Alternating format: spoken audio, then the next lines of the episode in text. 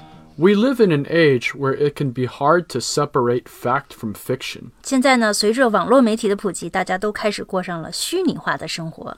This basically means determining what's true or false, and this is especially the case when it comes to being online. 确实是这样哈，人们在网络上可能有着和现实生活中截然不同的身份。 One big challenge with the internet is how easy it is to deceive people with fake news and photographs. 网络让人们不辨真伪哈，它可以 deceive people with fake news and photographs。 Recently, a policeman in Guangzhou went viral for posting a video in which he dressed up as a woman to show how easily someone can scam others with a fake identity. 那最近呢，顺德警察发布了一个视频哈，在抖音上大火了一把。他的这个画风有点迷 一哈，封面是一个肤白貌美、化妆精致的一个美女小姐姐。这个美女小姐姐一看就是精心打扮过的哈，dressed up。那么视频最后呢，这个小姐姐一变身变成了警察叔叔，然后呢，警察叔叔就出来提醒大家说，网络交友需谨慎，网上恋情有风险。那我们在公众号 JC 英语的推送里呢，给大家贴了很多关于这条新闻的图片，还有网友的神评论，大家可以前往去查看一下这个微信公众号 JC 英语。那当然了，我们说这个警察叔叔用的就是 fake identity 假身份哈。 A fake identity is basically pretending you are someone else. We can also call this posing as someone else. 嗯，这个警察叔叔呢，化妆成他人，posing as someone else。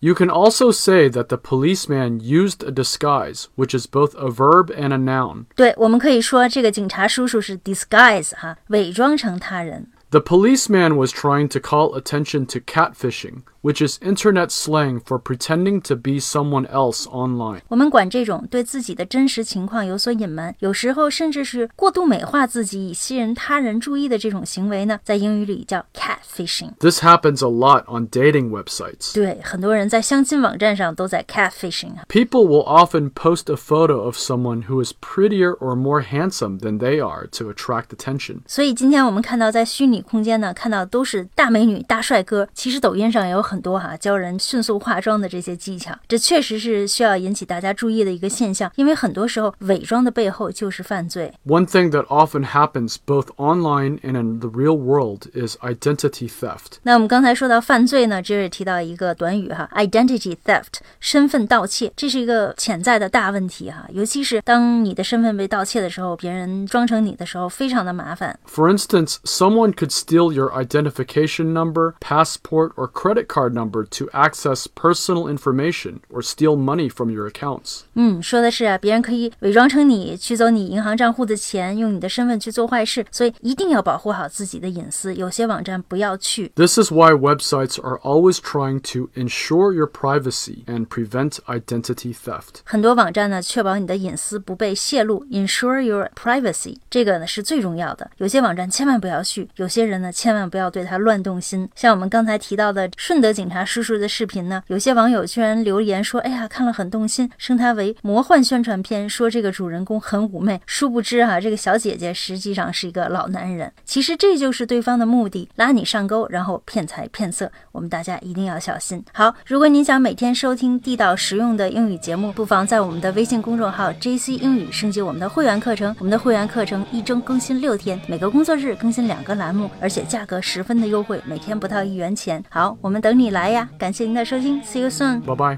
Well, I wish I was a catfish.